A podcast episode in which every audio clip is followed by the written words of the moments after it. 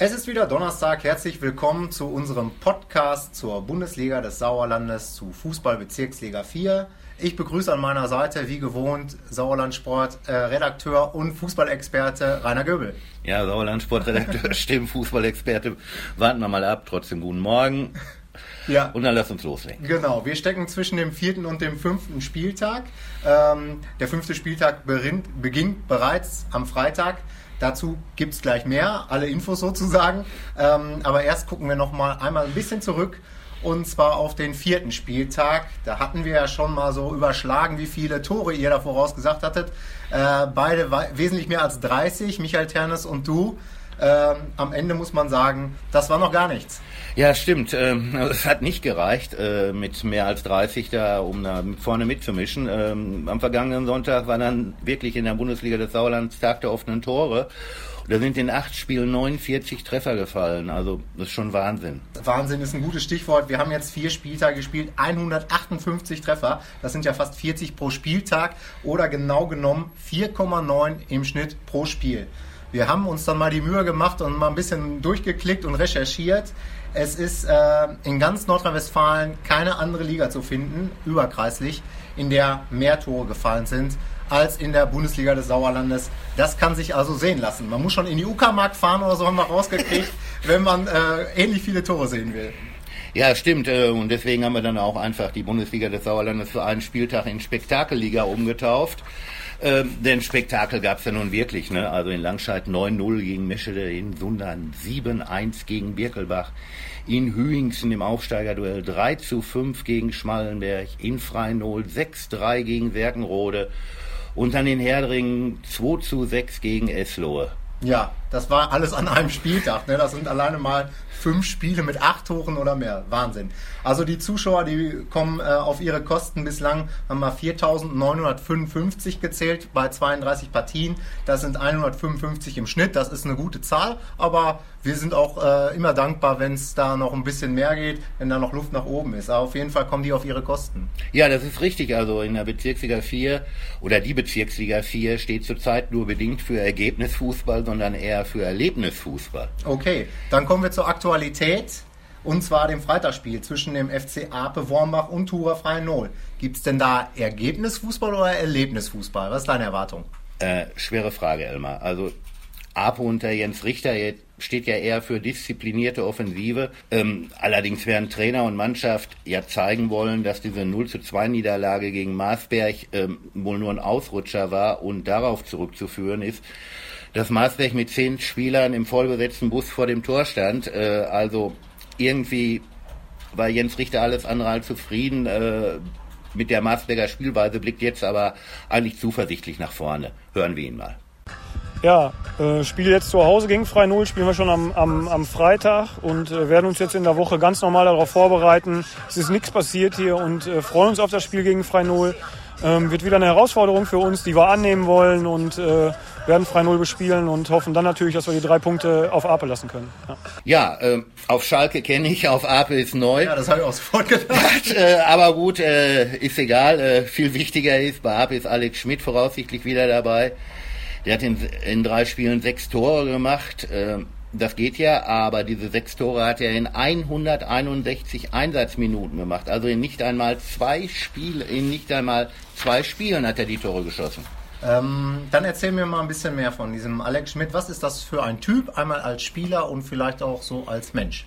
Ja, also er ist ein sehr aufgeräumter Typ. Äh, wir haben mit Alex Schmidt ein Interview geführt, was wir am Freitag dann bei uns in unserer Printausgabe haben. Dabei hat er nicht nur über Fußball gesprochen, sondern auch über seine Zeit in Australien, wo er ja zwei Jahre war. Ähm, aber wie gesagt, das kann man alles morgen bei uns im Sauerlandsport lesen. Ich bin gespannt, ich werde es mir mal angucken, ist bestimmt was Interessantes dabei. Ähm, ja, sprechen wir erstmal über den Gegner. Freinol. Haben die eine Chance? Die haben äh, 6 zu 3 gegen Serkenrode gewonnen. Äh, und ja, die kochen ja auch nicht nur mit Wasser. Nee, das ist wahr, aber wie, so, äh, wie gesagt, Franol zu Hause und auswärts, das sind zwei Paar Schuhe. In der Küppelkampfbahn gab es zwei Siege, 7-1 gegen Birkelbach und jetzt 6-3 gegen Sergenrode. Auswärts dagegen drei Pflichtspielniederlagen, 0-2 in Langholthausen, 0-5 in Eslohe und dann noch das Aus im Kreispokal beim TuS Vosswinkel mit 1 3. Freinol ist also in der Fremde noch sieglos, in der Meisterschaft sogar noch ohne Tor. Und jetzt kommt's, bei Franol fehlt Steve Banjik mit fünf Treffern, bester Torschütze. Der hat gegen Werkenrode gelb-rot gesehen. Also, wie gesagt, ich tippe auf ein 3 zu 1 für Ape. Ja, das mit Banjek, das ist bestimmt ein schwerwiegender äh, Ausfall. Ich sage trotzdem mal 2 zu 2, denn wir sind damit ja schon eigentlich angelangt bei den Tipps für den fünften Spieltag. Ähm, ich halte mal fleißig dagegen, dann wollen wir mal wieder gucken, wie es dann am Ende ausgeht. Wir haben noch sieben weitere Partien, äh, unter anderem ja, den gut gestarteten VfB Marsberg gegen Schmalenberg-Fredeburg. Ja, Marsberg noch ungeschlagen, äh, nur drei Gegentore in vier Spielen, also äh, kann sich sehen lassen. Äh, die Mannschaft äh, steht aber nicht nur vor dem eigenen Tor, sondern hat mit Kupitz und Wachsmann in der Spitze sowie Kevin und Marco Kremer auf den Flügeln fallschnelle Spieler. Ähm, aber hören wir doch einfach Paul Bender, was er zum Spiel gegen Schmalenberg sagt. Ja, gegen der Schmalenberg, äh, nach so einem Spiel äh, mache ich mir erstmal keine Gedanken. Beide Mannschaften kennen sich sehr gut vom letzten Jahr, Jahren, sagen wir so. Und ja, ich werde mir unter die Wochen schon mal Gedanken machen, was wir gegen Schmalenberg machen werden. Ich denke, wird auch schweres Spiel, weil Schmalenberg ist, besteht aus sehr guten Spielern und da wird, sagen wir so, nicht anders wie heute sein müssen. Ja, und Schmalenberg, ähm, auch nicht schlecht oder sogar noch besser, neun Punkte aus vier Spielen, vierter Platz. Ähm, die Mannschaft ist eingespielt und hat mit dem 18-jährigen Luca Schörmann den Top-Torjäger. Der hat bisher sechs Tore in drei Spielen erzielt. Und deswegen, ich glaube, mein Tipp, oder nicht ich glaube, sondern ich bin mir sicher, mein Tipp ist 2 zu 2. Okay, ich sage mal 2 zu 1 für den VfB Marsberg. Gucken wir mal, ähm, wie es ausgeht, ob Schmalenberg da einen Dämpfer kassiert oder wessen Serie anhält. Das kann man ja so und so sehen. Äh, nächstes Spiel finde ich hochinteressant. Das ist äh, SUS Langscheid-Enkhausen gegen Aufsteiger Sportfreunde Hüngsen. Ja, äh, interessantes Spiel. Langscheid nach drei Siegen in Folge. Und wenn man noch den Pokal dazu nimmt, mit dem 1 zu 0 gegen Sundern, jetzt vier Siege in Folge, ist klarer Favorit. Aber man sollte Hüngsen nicht unterschätzen. Die haben Sascha Baneske, der schon siebenmal getroffen hat. Ähm, trotzdem, es wird ein torreiches Spiel, glaube ich. Mein Tipp ist 4-2 für Langscheid. Ja, ich sag auch viele Tore voraus, damit wir unseren Schnitt nicht ganz kaputt machen. Ähm, dann sag ich einfach mal 5 zu 3. Mhm. Ähm, das nächste Spiel ist äh, Fretter gegen Herdring. Ja, also eine sehr richtungsweisende Partie für beide Mannschaften, denn beide haben vier Punkte aus vier Spielen erst geholt. Wer das Spiel gewinnt, dem geht es erstmal ein bisschen besser und deswegen, ich glaube, Sergenrode wird das schaffen. Mein Tipp ist 3-2. Mhm, ja, da tendiere ich ehrlich gesagt aber auch zum Heimsieg und sage 2 zu 0. So, dann kommt der TuS Langholthausen gegen äh, Wünnenberg-Leiberg. Ja, da kann man auch sagen, das ist das Duell der Top-Torjäger. Gianmarco De Luca von Langholthausen hat schon sieben Tore erzielt. Und Alexander Hegers von Wünnberg sechs Tore. Aber wie gesagt, Langholthausen als einzige Mannschaft mit vier Siegen, noch eine weiße Weste.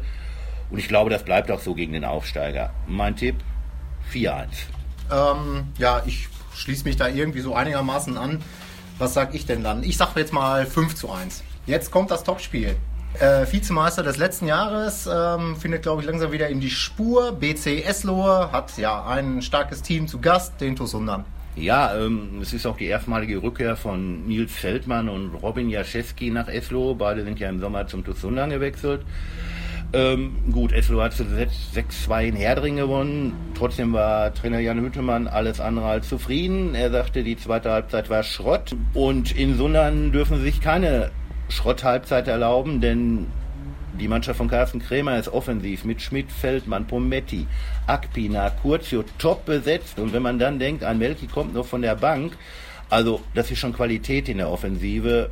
Ich glaube, Sundern gewinnt 4-2 in Eslohe. Okay, ja, da wird auf hohem Niveau gejammert, aber ich sage jetzt mal, vielleicht gibt es sogar einen kleinen Grund zu jammern. Ich tippe einfach mal ein 1 zu 1. Mhm.